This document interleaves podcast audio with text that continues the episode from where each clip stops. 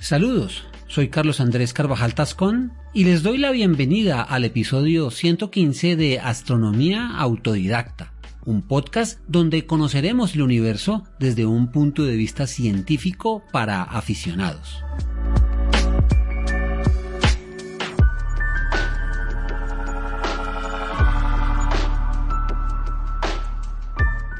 En los episodios precedentes vimos la historia del descubrimiento y la descripción de los cúmulos estelares y de cómo, a lo largo de los años, se dividieron en abiertos y globulares a partir de su aspecto extendimos los datos con respecto a los abiertos o galácticos, llamados así porque se ubican preferencialmente en el plano de la galaxia, con una distribución irregular debido a que muchos están ocultos por grandes cantidades de polvo estelar presente, pero también por la gran distancia que de ellos nos separa. Estos cúmulos están constituidos principalmente por estrellas jóvenes y calientes con baja metalicidad o de población 1 nacidas en una misma nube molecular, pero que, por diversos mecanismos, se disgregan rápidamente, diluyéndose en corto tiempo, astronómicamente hablando.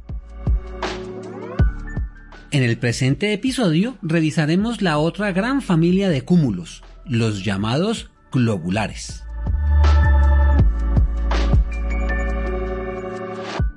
Pueden encontrar contenido visual y complementario para una mejor comprensión del tema en la página www.astrodidacta.org cuyo enlace encontrarán en las notas del episodio.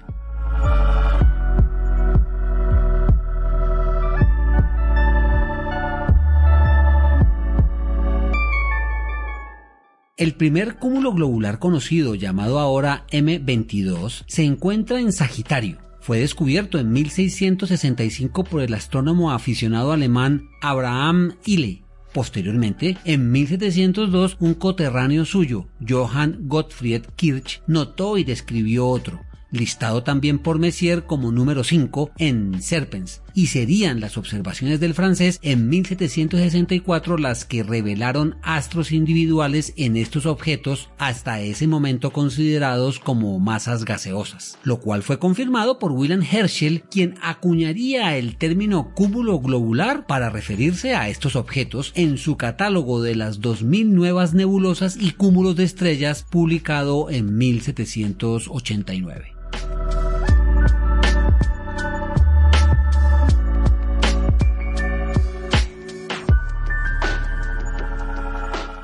Los cúmulos globulares son agrupaciones de un gran número de estrellas entre 10.000 y varios millones densamente asociadas por su atracción gravitacional mutua, construyendo estructuras esferoidales con un diámetro típico de 50 parsecs o alrededor de 160 años luz, en donde todas giran en torno a su centro.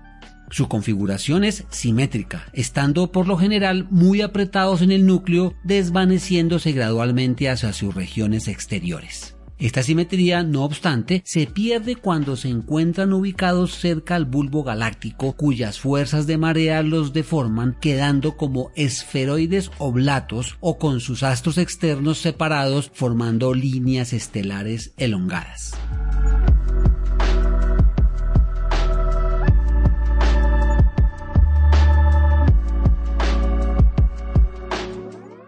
A diferencia de los cúmulos abiertos, en los globulares los componentes se encuentran aproximadamente en la misma etapa de evolución, siendo la mayoría soles amarillos y rojos de una a dos masas solares y pobres en metales, es decir, de población 2. El predominio de este tipo de estrellas y la ausencia de gas y polvo tiene varias implicaciones.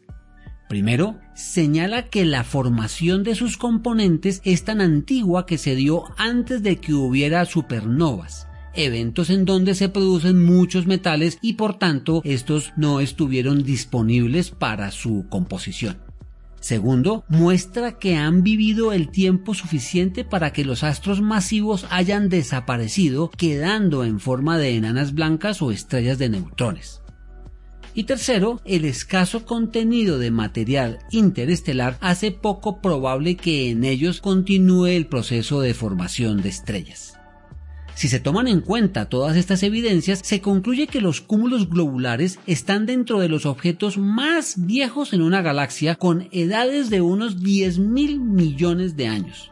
Sin embargo, no todos son tan antiguos. De hecho, un objeto recientemente descubierto en Cetus se considera el más joven de la Vía Láctea con solo 5 mil millones de años.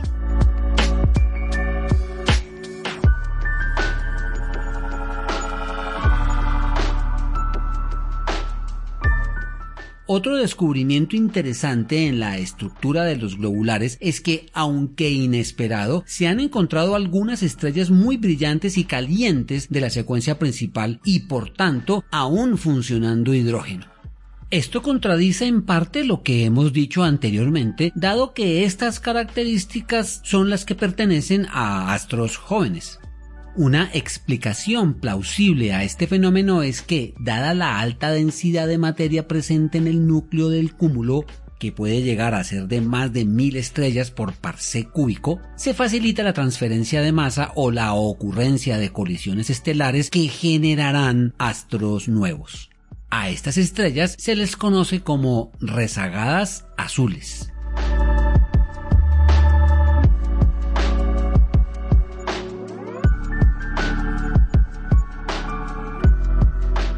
Los cúmulos globulares se encuentran en su mayoría por fuera del disco de la galaxia, el 90% de ellos ubicados en el halo alrededor del centro galáctico girando en recorridos altamente elípticos. Esta configuración fue descubierta por el astrónomo Harlow Shapley al medir su distancia con lo que advirtió que no se encontraban orbitando al Sol como se creía hasta ese momento.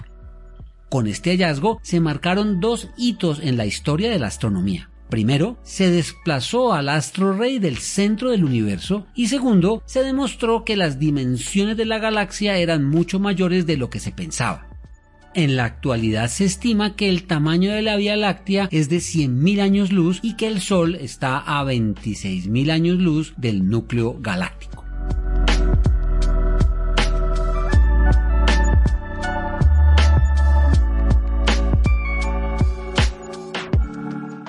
¿Cómo se formaron los cúmulos globulares y por qué muestran esta distribución? Es una incógnita que aún no tiene una respuesta definitiva. Podemos decir, por el momento, que en el universo primitivo las jóvenes galaxias tenían altas presiones y densidades de gas, lo que condujo a la formación generalizada de cúmulos estelares, muchos de ellos masivos. Durante esta época, de manera constante se presentaban colisiones y fusiones galácticas, procesos en los que algunos cúmulos eran expulsados de sus discos hacia la periferia pobre en gas.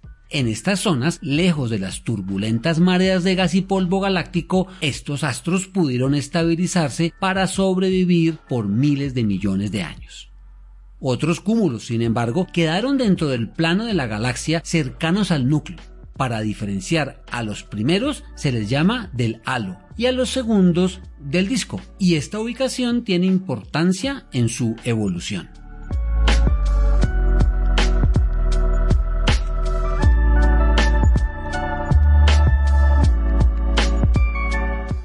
No hay estructuras eternas en el universo, y por tanto los cúmulos globulares, aunque muy antiguos, también se van consumiendo gradualmente en procesos muy lentos.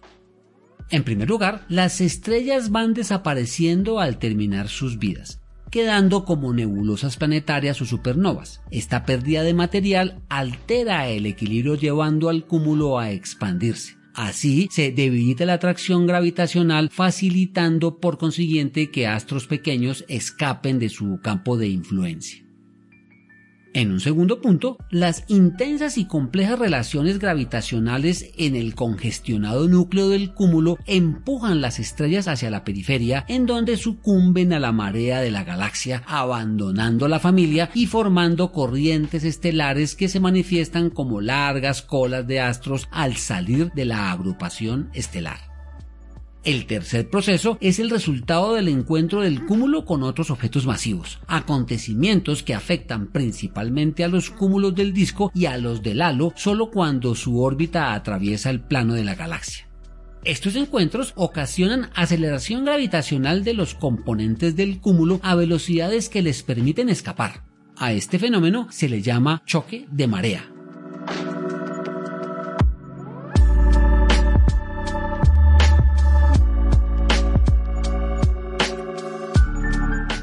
Las distancias a los cúmulos globulares son variables y oscilan entre los 7.000 a 350.000 años luz. Los más lejanos conocidos se conocen como de halo extremo o también con el nombre de vagabundos extragalácticos. En la Vía Láctea se han identificado alrededor de 150 cúmulos globulares, aunque en realidad muchos deben estar ocultos por las estrellas gas y polvo del bulbo, calculándose que debe haber al menos unos 200. Estos grupos estelares se han documentado también en otras galaxias. Por ejemplo, hay más de 500 en la galaxia de Andrómeda o M31 y aproximadamente 6.000 en las proximidades de M87. Todos estos objetos, aunque tienen una apariencia característica de glóbulo o pequeña esfera, como comentamos arriba, no son de ninguna manera idénticos y su forma cambia, por lo cual fueron clasificados por Shapley y Helen Butler Sawyer en un sistema ahora llamado distribución de concentración de Shapley-Sawyer, que contempla la densidad nuclear calificándola de 1 a 12 en romanos, siendo 1 muy alta y 12 muy poco densa.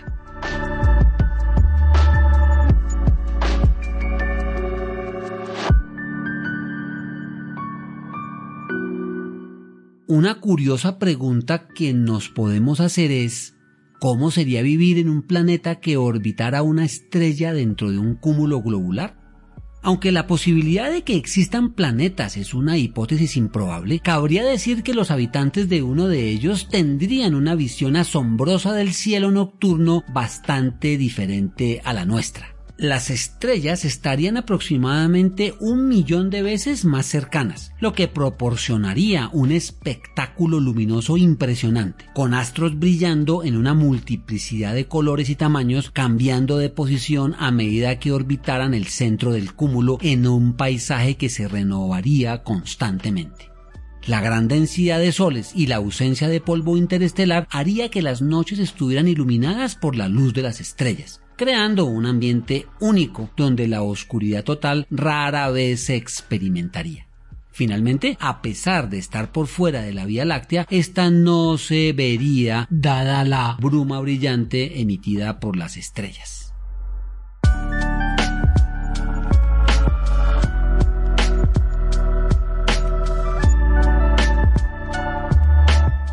Hoy en día los cúmulos globulares son de gran importancia en astronomía. Además de su contribución a la medición de distancias galácticas, estos astros proporcionan información valiosa sobre la formación y evolución de las estrellas, además de la historia de nuestra galaxia, la Vía Láctea. En el próximo episodio hablaremos sobre la observación aficionada de estos hermosos e impactantes objetos estelares.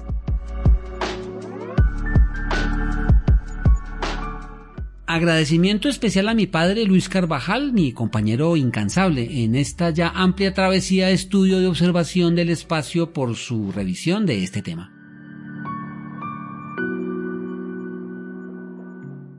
Esperamos que hayan encontrado esta información tanto interesante como útil para comprender, recordar o repasar los conocimientos fundamentales de la astronomía. Apreciamos enormemente su apoyo y reconocimiento, por lo que les invitamos a suscribirse, calificar y compartir los episodios. Al hacerlo, nos ayudarán a difundir el podcast en las diversas plataformas, permitiéndonos llegar a más aficionados y a aquellos que aún no lo son.